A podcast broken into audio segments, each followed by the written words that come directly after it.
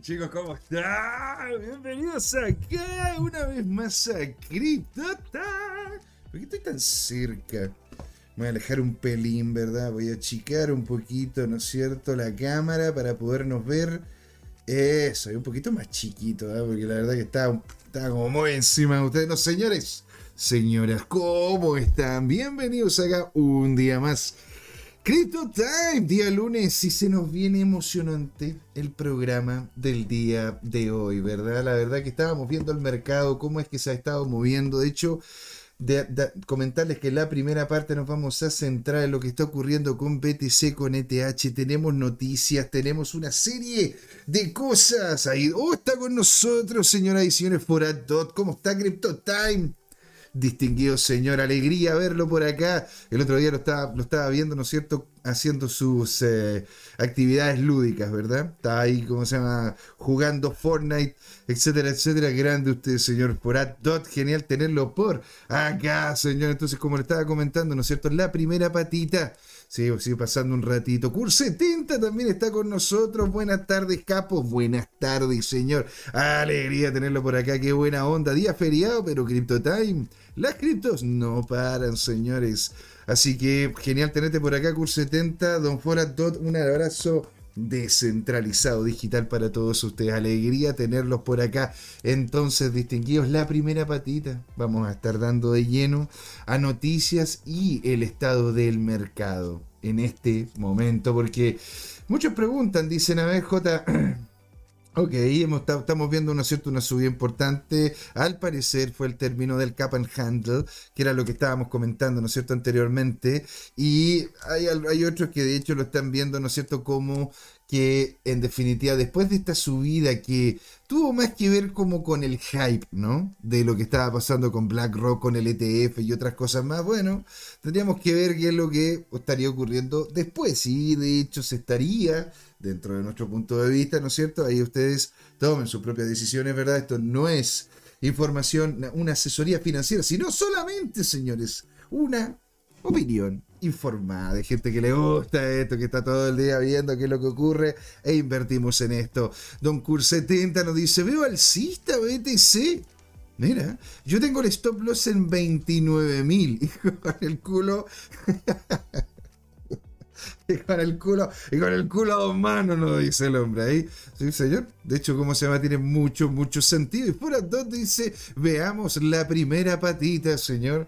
Alegría, alegría que esté por acá. Saludos a usted, a su compañero también de actividades lúdicas, ¿no es cierto? Ahí, eh, no me acuerdo cómo le da el nombre de con el chico que estaba usted jugando anteriormente, pero le mandamos un gran saludo. Eso es la primera patita, noticias. Vamos a estar conversando, ¿no es cierto?, sobre lo que es la dinámica de mercado, qué es lo que está pasando con BTC, con ETH, evaluaciones de precio, veremos qué es lo que está ocurriendo con las medias móviles, vemos una baja estaremos respondiendo a la pregunta de que colocamos en el thumbnail. Eso es lo que queremos justamente, ir masticando, disolviendo, generando, ¿verdad? Entre nosotros. Y en la segunda patita estaríamos viendo, ¿no es cierto?, cuál sería nuestro invitado. Estaríamos viendo, ¿no es cierto?, si vendría uno u otro, pero hablaríamos, ¿no es cierto?, de portafolio.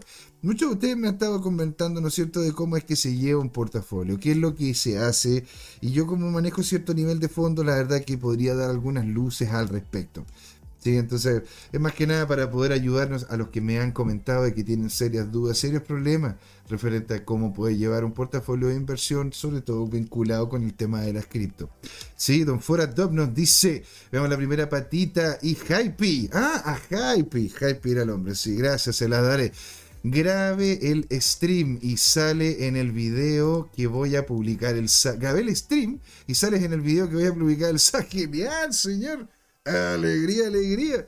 Sería genial. Bueno, y usted también, pues señor, acá sale, ¿verdad? En lo que son los comentarios, ¿verdad? Y usted sale cada vez que comenta aquí, ¿verdad? Eso es lo que queremos. Nosotros queremos crear comunidad, queremos que la gente, ¿no es cierto?, sepa que es parte del programa, señoras y señores. Así que, sin dar más preámbulos, sin dar más vueltas, nos vamos con la promo y después volvemos de vuelta con todo, señoras y señores. Esto, esto es Crypto Time, porque es hora de hablar de criptos. ¿eh? Ahí nos vemos, no se puede ir.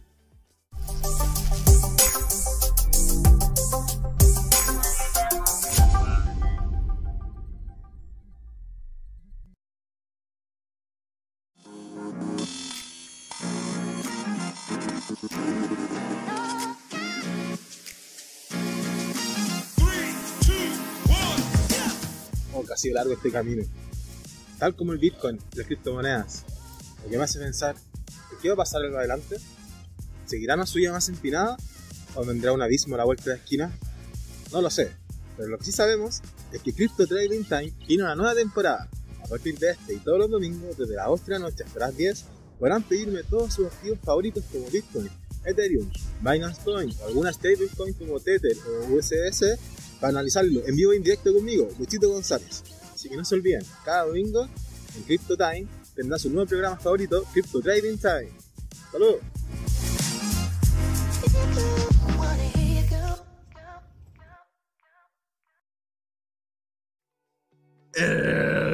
Chicos, ¿cómo están? Bienvenidos acá a la primera patita de Crypto Time. Y al parecer, señoras y señores, nos va a acompañar, ¿no es cierto? Y estamos a la espera de don Luis Armando González. De hecho, por eso, ¿no es cierto?, que genial la temática de conversación del día de hoy. Nos vamos a partir, ¿verdad?, inicialmente con él. De hecho, va a entrar una vez que termine un par de detalles técnicos que está solucionando y ahora vamos a darle de lleno a la conversación, ¿verdad? Aquí Forador nos dice J, curso 70 JM, danos unos tips de cómo armar un portafolio cripto y cómo administrarlo en comisiones. Una, excelente, un, excelente punto. Ahora, todo depende de un Kurt qué portafolio, el tema del riesgo, cuáles van a ser las personas que van a estar implicadas en este portafolio. ¿Son un grupo de amigos? ¿Es un grupo de personas que usted no conoce? ¿Va a ser un, un portafolio de pensiones? Va a ser un portafolio con proyección a 5 años, 10 años, qué nivel de riesgo tendría que tener ese portafolio, todo ese tipo de detalles podríamos de hecho conversarlo, ¿verdad? En eh, lo que es la segunda patita de lo que es este programón, ¿no es cierto? Crypto Time. Y señores, vamos a entrar a lo que es la evaluación de precio. ¿Sí? Porque acá tenemos de buenas a primeras, a ver, vamos a colocarlo de forma de que se vea. La idea es que se vean los precios, pues si no se ven los precios, está obvio, jodido. Ahí sí, maravilloso. Entonces, vamos a ver qué es lo que está pasando, ¿verdad? Con el BTC, señores. Miren esta subida. Bueno, esta subida, a ver si nos vamos primero, ¿cómo se llama? El diario. En el diario ya de hecho estamos viendo cómo está haciendo testeo del segundo cuerpo. El segundo cuerpo que tuvimos, ¿no es cierto?, con este proto cambio de tendencia, pero que claramente terminó mandando el mercado más hacia arriba. Ahora, les tengo, les tengo una cosa que decir que esto sí que es importante. Ahora, lo que nosotros estamos viendo ahora acá, ¿sí? Podría ser simplemente hype. Hype en el sentido de que el ETF de BlackRock ha golpeado tan fuertemente a los mercados, sobre todo de una empresa tan importante que literalmente ha creado una estructura que tienen que seguir ciertas empresas si es que quieren que inviertan en ellas. BlackRock. Entonces, después de la salida de este ETF, Muchos han estado diciendo, bueno, si lo está haciendo BlackRock, entonces porque podría ser interesante. También estuvimos viendo cómo es que el Santander, los mismos bancos que en un principio estuvieron incluso demandando a empresas para que parasen, ¿no es cierto?, lo que era la introducción, educación y conocimiento general sobre el tema, sobre temas cripto, ya serían los exchange y otros más, ahora están abriéndole las puertas a nuestra industria de par en par, señor. Así que imagínense lo que se viene. Esta subida, ahora, esta no es una subida extraña, o sea, no es una subida, ¿verdad?, que nosotros viésemos como algo, como algo que no hubiésemos visto anteriormente. De hecho, hemos tenido, ¿no es cierto?, subidas muy similares sin tener un nivel de noticia tan potente como el tema de Black. Ahora, está haciendo técnicamente, en lo que estamos viendo, ¿no es cierto?, en el diario, técnicamente está haciendo un doble testeo de esta línea de precio. Y esta línea de precio es justamente la parte inferior, la parte inferior de lo que es esta estructura de precio anterior que tuvimos, ¿verdad? En la, en la cual ahí llegamos cerca de cerca, ¿cómo se llama? De lo que es el all time high. Ahora, claro, esto es, señoras y señores, en un contexto ¿verdad? Que estamos viéndolo en semanas. O sea, perdón, en días. Lo estamos viendo en días. Estamos, está, viendo una, una debilidad de lo que es el precio, ¿verdad? Hemos estado sobrevendidos por uno, por, por varios días. De hecho, estamos sobrevendidos desde el miércoles pasado. Y hoy día, lunes, estamos recién volviendo a entrar a lo que es el rango de entre los, entre los 70 y los 30 del RSI. Eso habla mucho, ¿verdad? De cuáles serían las posibilidades de este nivel de precio, el nivel de precio que se está encontrando, ¿verdad? Con la media y si la llega a romper hacia abajo pasando los 60 puntos 50.5 mm, estaríamos viéndolo de hecho con una estructura así, o sea, una subida, una subida bastante abrupta, ¿verdad? Puede que haya una, una lateralización. Yo creo que va a haber un segundo testeo. Y lo que estaba comentando en su momento don Patricio Ibarra. Don Patricio Ibarra comentó acá, ¿verdad? De que posiblemente estaría viendo él el nivel de precio en 28 mil más que de vuelta a una subida potente. El es mío también estamos viendo cómo se está encontrando, ¿verdad? Lo que es la, venta con la compra hacia la baja. Estamos viendo pérdida de volumetría y de interés. Lo mismo pasa con el volumen. Y ojo, ¿eh? o sea, la verdad es que este, esto fue una subida con un volumen mucho menor que las otras anteriores. ¿Te das cuenta? Entonces es ahí donde tenemos la gran dificultad y no tenemos idea si es que estaría teniendo un cambio de tendencia. Yo aquí la verdad cambio de tendencia no lo estoy viendo. Estoy viendo de hecho un rechazo posiblemente de los niveles de precio. ¿sí? Aparte por, también por ondas de Elliot y por, y por nube de Chimoku tendría que volver ¿verdad? a encontrarse. Porque cuando se abre la nube de Chimoku, cuando se abre la nube de Chimoku, está, estamos haciendo un cambio muy importante de precio, hacia la alza o a la baja.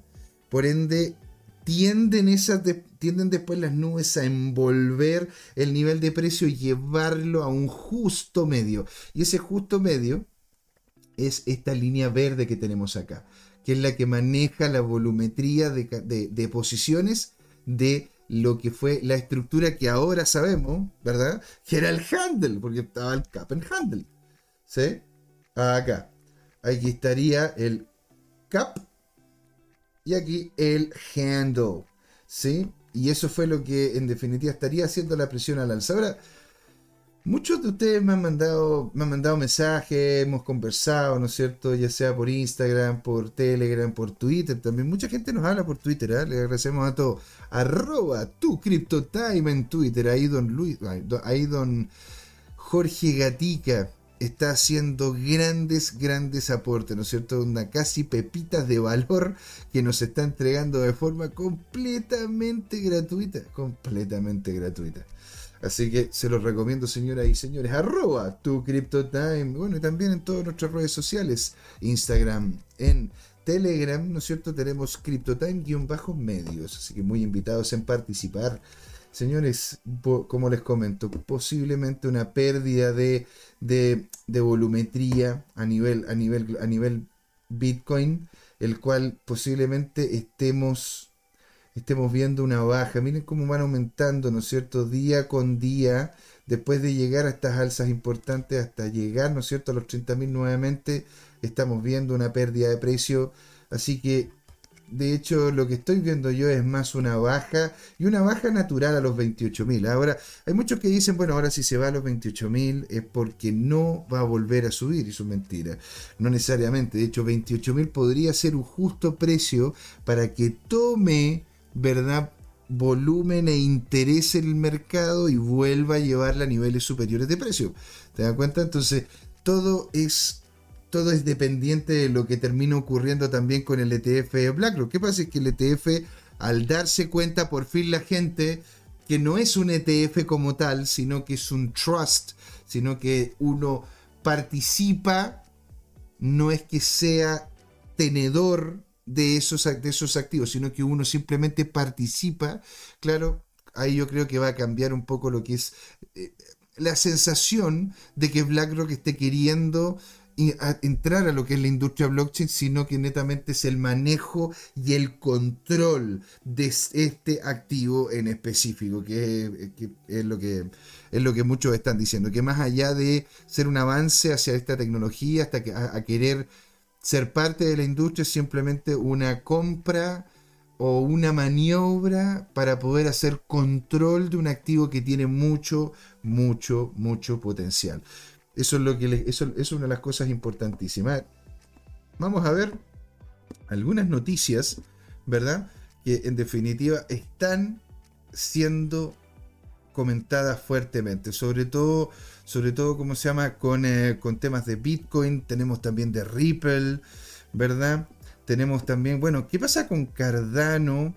y lo que ha pasado con uno de los custodios franceses más importantes de cripto que tenemos en este momento, señoras y señores. Porque mire, si nosotros nos vamos, ¿verdad?, a esta noticia, les quiero comentar sobre lo que se viene. Tengan en cuenta, señoras y señores, de que no hay más de 4 millones de Bitcoin en todos los exchanges. Si uno tomase todos los exchanges que hay en este momento, los que está, ojo, los bitcoins que tienen estos exchange que están posicionados en el mercado. ¿sí? Porque una cosa es que tengan otros y los tengan en, otro, los tengan en otras wallets, pero los que están posicionados en el mercado, los cuales nosotros dentro de estos exchange podemos comprar o podemos vender, no son más allá de 4 millones de bitcoin. Ahora, el resto de, de los criptoactivos pueden ser varios millones más, ¿no es cierto? Sobre todo Ethereum, que está mucho más expuesto al mercado que lo que es Bitcoin porque Bitcoin claramente la gente lo utiliza mucho más como resguardo de valor. Don Cur 70 dice, en los ETF, ¿es posible liquidarlos a cambio del subyacente? Sí, dependiendo del contrato de compra y de la estructura de este ETF. ¿Por qué lo digo así? Porque cuando uno hace compra de un ETF, uno puede hacer compra de una participación en ese fondo ¿sí? Ya sea como compra, como lo que fueron de hecho los primeros ETF que decían, nosotros tenemos tanta cantidad de Bitcoin, tanta cantidad de Ethereum y tanta cantidad de otras cripto, y lo que hacemos es que agarramos todos esos valores, los dividimos en pequeños tickets, y yo a usted, a usted don Kurt, yo llego y le entrego un ticket y usted me lo paga. ¿sí? Y yo lo que hago es que después voy entregándote dividendos y rentabilidades de la administración de CETF. Otra cosa es de que usted, don Kurt, es parte dueño de esos Bitcoin, de esos Ethereum, de esas monedas que justamente usted tiene dentro de ese fondo. Esa es una implicación más directa. Entonces, si usted quiere, dependiendo del contrato, puede recibir una u otra cosa. ¿sí? Dice, los ETF son convertibles al subyacente Dependiendo, por eso le digo, o sea, dependiendo del tipo de fondo. Por poner un ejemplo, el de BlackRock no. El de BlackRock no se puede. El de BlackRock, usted, usted lo que hace es comprar participación y usted la compra en dólares. ¿De acuerdo?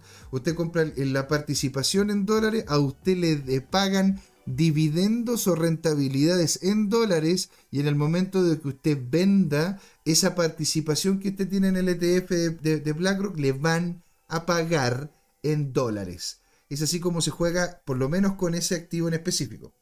¿Sí? Ahora, hay otro tipo de ETF que uno puede, que uno puede participar, que de hecho, por poner un ejemplo, uno lo puede encontrar en... Eh, o sea, no son ETFs como tal, pero funciona muy similar que tiene, que tiene Fintual, en donde uno puede, ¿no es cierto?, o, o en una de esas ser parte de un pool de inversión. ¿Sí? El cual uno posiciona una cantidad de criptos que son de uno a ese pool para que ese pool entregue rentabilidades y dividendos. Y ya en, ese, en esa dinámica, en esa dinámica usted podría recibir en subyacente. Si no, va a tener que recibir en dólares como cualquier hijo de vecino. ¿Se da cuenta? No sé si le, no sé si le respondí la pregunta. Don Curso Tinta, pero el administrador del ETF tiene custodia de. Tiene el, pero el administrador del ETF, ¿tiene en custodia el ETF? A ver. Que un ETF. Un ETF es un derivado. ¿Sí? Un ETF es un papel. Es como si fuese. Es como si fuese la acción de una empresa. ¿Sí? es, un papel que acredita participación dentro de, esa, de, esa, de, ese ETF, pero no significa de que usted es dueño del el monto que está ahí adentro. A ver, aquí nos sigue diciendo, pero, el administrador de ETF tiene en custodia el ETF. Pregunto porque en el caso del oro hay más oro papel que oro físico, exactamente, señor. Muy bien, cool. Y después dice, en custodia el, eh, en custodia el subyacente, perdón, exactamente. Ah, entonces tú dices de... lo que me estás preguntando, Cure, es si es que ellos realmente tienen estos bitcoins que dicen tener o que este ETF de BlackRock es simplemente papeles de bitcoin que ellos tienen. Esa es la pregunta que tú me estás, me estás haciendo, Kurt. Como para poderte entender. Porque si es que hablamos de eso, de hecho, onda, eh, ¿cómo se llama? BlackRock. Ah, perfecto. Claro. Eh, ellos tienen, ellos tienen los Bitcoin. Tengo entendido yo, ellos tienen los Bitcoin. Ellos hicieron compra fuertemente de estos Bitcoin y la hicieron, y la hicieron a través de diferentes, diferentes, ¿cómo se llama? Eh, diferentes intermediadores. Y de hecho, al parecer una parte no menor de estos bitcoins que ellos tienen son los que justamente estuvieron vendiendo de forma paulatina eh, el Estado americano. Ahora, esto, esto lo digo, esto lo digo porque, porque está en la blockchain. Está en la blockchain, ¿sabes? Porque todos los dineros, ¿verdad? Que sacaron de. Los que sacaron de. Eh, de Silk Road, de una serie de otro. de, pagos de random. de ransom eh, y otros más, ¿verdad? Han ido a una o dos o cinco wallets en específico que uno puede ir y chequear. Y de esas 5, 10, 15 wallets, 5, 5, 10 wallets que tiene, ¿no es cierto?, el gobierno americano, de ahí han salido, de hecho, una, una cantidad no menor de Bitcoin a wallets de intermediarios que después terminaron haciendo el envío a lo que es BlackRock. Por lo que si usted pregunta si que ellos tienen realmente los Bitcoin o tienen papeles que acreditan Bitcoin, lo cual es una muy buena pregunta, don Kurt. Ellos, tengo entendido yo, ahora puedo estar equivocado, pero según lo que he hecho la investigación a, profundidad y a cabalidad, tengo entendido de que ellos tienen estos Bitcoin. Y de hecho es tal cual, es un encaje uno a uno. Ellos van a tener, ¿no es cierto? van a si que dicen que tienen un Bitcoin, tienen un Bitcoin. Si dicen que tienen 100, tienen 100 bitcoins. Esa es como la, esa es como la idea general, ¿verdad? Que comentan, que comentan, ¿no es cierto?, la gente, la gente de BlackRock. Ahora, eh, ellos, ellos no necesariamente tienen que, tienen que mantenerse en esa línea, porque ellos también tienen ETFs de oro, tienen ETFs de dólar, y algunos de esos ETF, de hecho, pasa, pasa algo muy parecido a lo que hizo usted por Don Kurt, en donde tienen más papeles de oro, más papeles de dólar que dólares reales y que, y que realmente oro. Entonces, realmente es, tengo entendido yo, ¿sí? Que es un encaje uno a uno. Ahora, ¿por qué también me, me puedo sentir seguro lo que estoy diciendo con el encaje uno a uno? Porque no es un ETF como tal. Es, se puede, funciona como ETF, tiene una serie de cosas como ETF, la gente le dice ETF, pero no es un ETF, es un trust. Es como tener una bóveda en donde usted, don Kurt, usted, ¿no es cierto, don Foradot y todos los amigos que nos estén viendo, ¿no es cierto?, coloca una cierta cantidad de oro, coloca una cierta cantidad de cripto y sobre ese oro, sobre esas cripto, ¿verdad? Usted hace una emisión de una cierta cantidad de, participaciones. Y ahí cada uno compra las participaciones que quiere. Y si las compra, las compra en dólares y si las vende, las vende en dólares. ¿No es cierto? Ajá, nos dice Forato. y claro, es un encaje uno a uno. Entonces, volviendo, ¿no es cierto?, a lo que estábamos viendo, ¿no es cierto?, que es el tema del Bitcoin, el tema del mercado y cómo podría ser afectado, ¿no es cierto? Tenemos que ver lo que está ocurriendo después de la ley Mica con Francia, señoras y señores. Mire lo que está pasando. A ver si lo puedo, colocarlo para que se vea más grande. Ahí está, maravilloso. ¿No es cierto? Don Cur 70 clarito. Muchas gracias, señor. Alegría tenerlo por acá, señor. Qué bueno que se entendió. Cualquier cosa me dice, nada, si es que no se entiende, de repente si me pongo un poco técnico, me ayudan y, lo, vamos, lo vamos bajando sin ningún tipo de problema. Señoras y señores, miren esta cifra. Y esa cifra, vamos a cambiarle, ¿no es cierto? El, el, vamos a traducirla lugar, dice, el gigante de gestión de activos que tiene más de, miren acá, esta cifra, ¿vale? Aquí tenemos, aquí tenemos mil, un millón, mil millones, dos billones. Se registra para la licencia de criptocustodia en Francia. Señoras y señores, al parecer Europa se viene y se viene con todo. ¿ah? Don Cur 70 nos dice, es como un fondo mutuo, pero cotiza en bolsa. You got it. You got it. Solo que yo no quería decir el tema de un fondo mutuo, porque un fondo mutuo puede ser, puede ser diversificado. Puedes tener una serie de productos dentro de ese fondo mutuo. Puedes tener acciones, puedes tener bonos, puedes tener... ¿Te das cuenta? Entonces, un ETF de hecho tiende a ser más específico. ¿Sí? Y si se crea este fondo o este trust, ¿verdad? Tienden a ser mucho más específicos que simplemente un fondo mutuo. Porque cuando uno ve un fondo mutuo, si usted revisa, ¿no es cierto?, cuáles son los fondos mutuos, usted tiene el fondo A, B, C, D y E, ¿no es cierto? Ahora, la gracia de esos fondos, ¿por qué tienen más riesgo o menos riesgo? Es por la diversificación que existe dentro de esa estructura, como el A, que es mucho más arriesgado, el B, que es un poquito menos. Entonces van cambiando las cantidades de cada uno, ¿sí? Van cambiando la cantidad de bonos, van cambiando la cantidad de acciones, van cambiando la cantidad de X, Y o Z, ¿verdad? En cambio, cuando hablamos de un ETF, hablamos de una estructura de inversión específica, en donde decimos, estas aquí son solamente cripto, o esto acá es solamente Bitcoin. ¿sí? Entonces ahí uno tiene idea clara sin tener que andar haciendo una matemática compleja relativamente para entender el nivel de riesgo, uno subentiende cuál es el riesgo, porque como estamos hablando de Bitcoin, que es un puro activo, tiene un puro nivel de riesgo, que es el del Bitcoin. ¿Sí? Es, para, ¿cómo se llama? Para poderlo aclarar, en caso, caso de que de que no se entienda, me lo comentan y lo vamos, lo vamos hablando. Yo feliz, yo feliz, chicos, de, chicos, de contestar todas sus si están dentro de, de lo que yo sé también. Pues, o sea, si me preguntan temas de moda, temas de belleza, yo ahí ya me pierdo. ¿Te dan cuenta? Pero el, resto de cosas, temas financieros, yo feliz, cabrón, feliz. Entonces dicen acá, mira, uno de los grupos de servicio, yo lo tenía marcadito acá.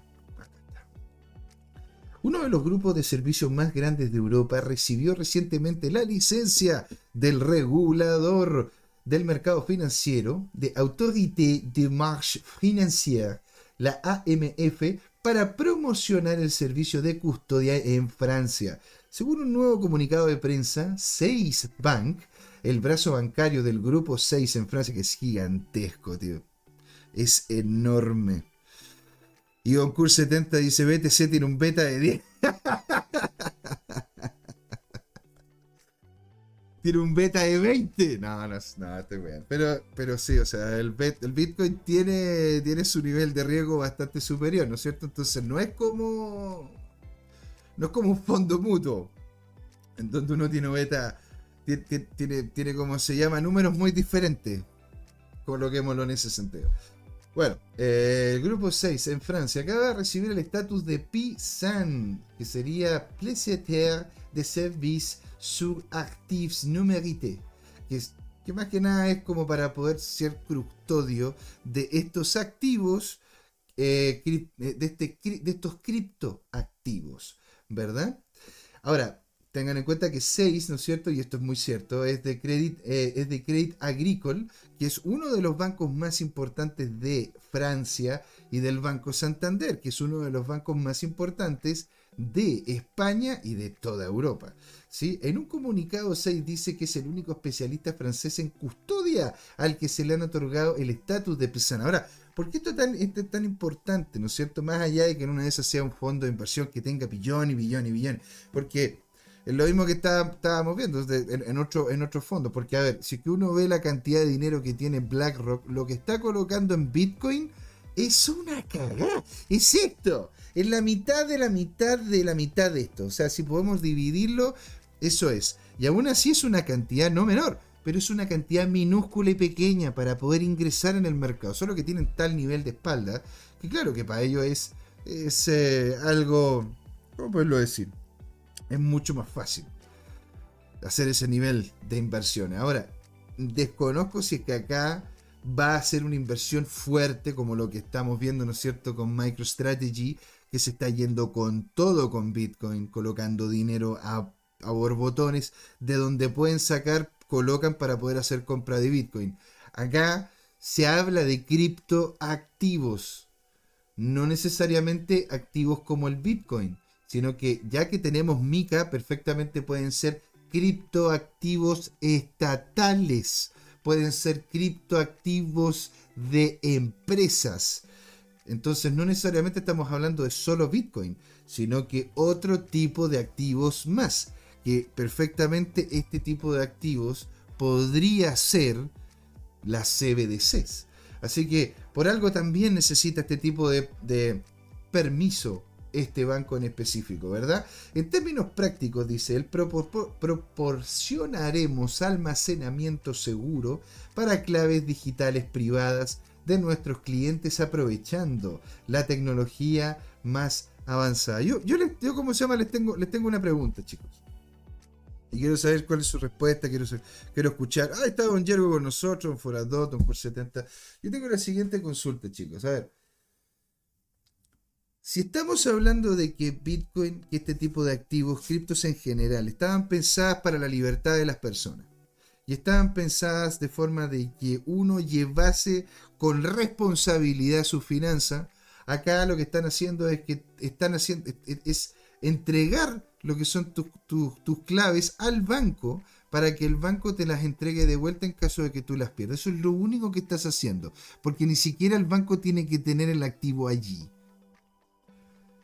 aquí lo que está pasando, ¿no es cierto? Que es lo que a mí me preocupa y quiero saber cómo, cómo, lo piensan ustedes. ¿eh? A mí lo que me preocupa es que aquí la gente, la gente quiere, quiere, quiere tener, quiere, ¿cómo se llama? Eh, quiere hacer el pastel y comérselo también.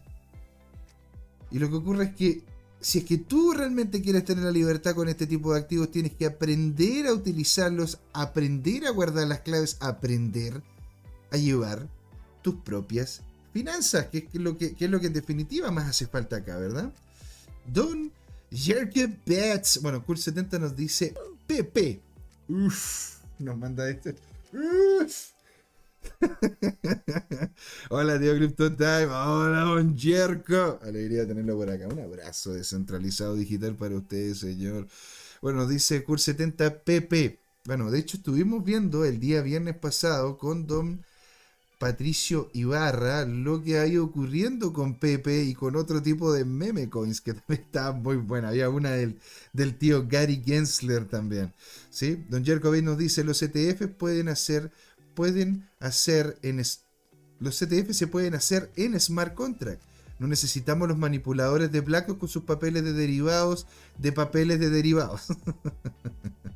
Y totalmente, pues señor. De hecho, una de las grandes cosas que logramos a través de lo que son los contratos inteligentes es que evitamos la intermediación de terceros que puedan tener sus propios, ¿cómo poderlo decir? Que puedan tener sus propios que puedan tener sus propios motivos en mente, que no tengan, ¿no es cierto?, el mejor, el mejor resguardo del cliente dentro de su norte o de su compás. Así que en ese sentido tiene usted toda la razón, señor. Don Cur 70 dice, PP para diversificar y, mejorar la cartera. ¿Eh? Puede ser, señor. Tiene mucho sentido. Ahora, a ver.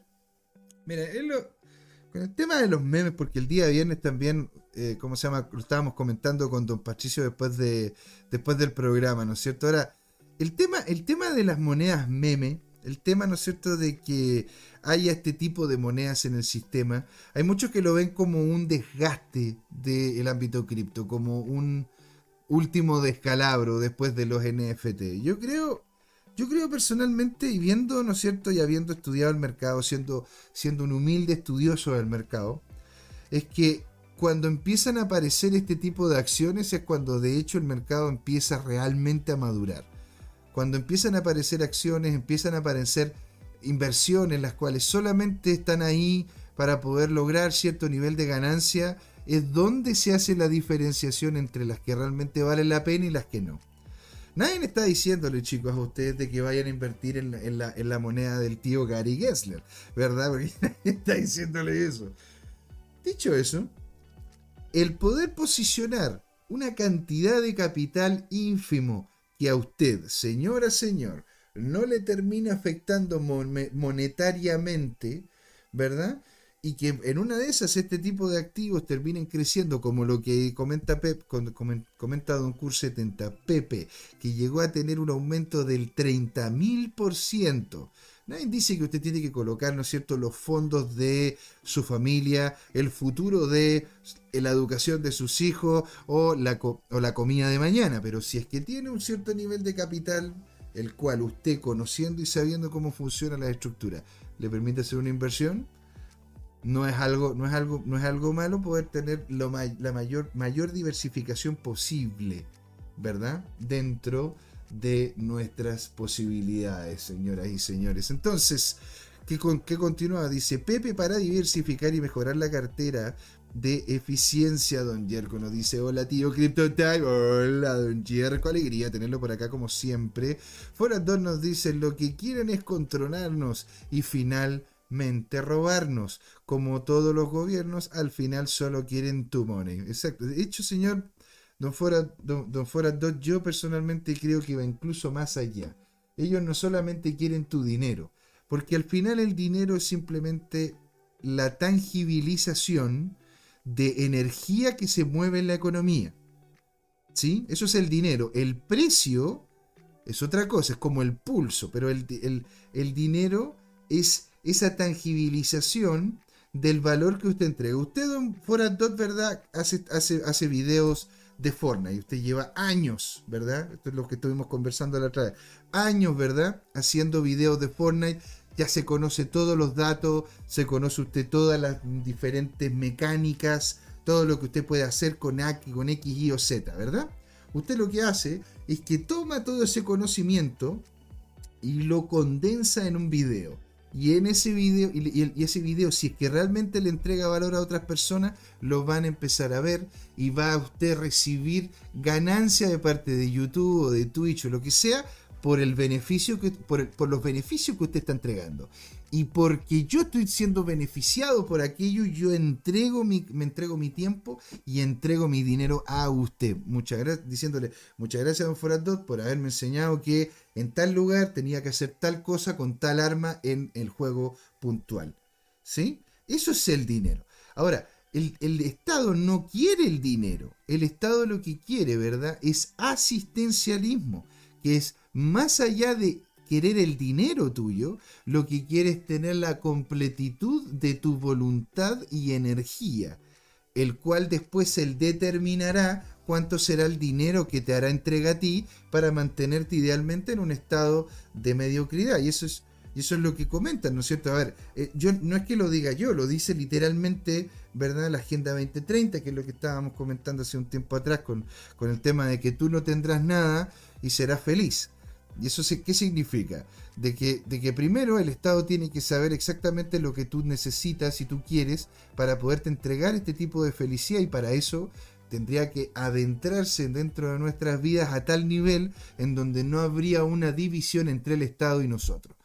siendo que el Estado no somos nosotros, simplemente una entidad burocrática que está allí para poder administrar idealmente la menor cantidad de recursos posible para organizar a, grande, a gran medida, ¿no es cierto?, ciertos gastos que el privado no esté, no esté inicialmente interesado en, interesado en hacer o que, ¿no es cierto?, haya, haya un tipo de, de asistencia, porque ojo a los libertarios, porque muchos también me han comentado el tema de, de, qué pasa con el asistencialismo con el, en el libertarismo, y hay una, hay una cosa muy interesante que comenta de hecho don Javier Milei en uno de los, en uno de los videos que, uno, que yo he visto que, en donde comenta de que el problema que ha generado el Estado a través del asistencialismo solamente lo vamos a poder eliminar si es que avanzamos en mayores libertades pero ya el daño está hecho de parte del Estado.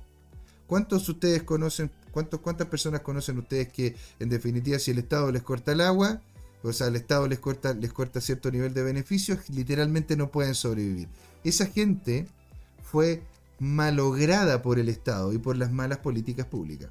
Entonces, eso en ese sentido se tiene que mantener para después ir logrando mayores libertades, entregando mayores oportunidades a mediano o largo plazo, ¿no es cierto? Aquí nos dice Don Forat Dot, lo que quieren es controlarnos, finalmente robarnos con, todos los novenos, al final quieren tu dinero.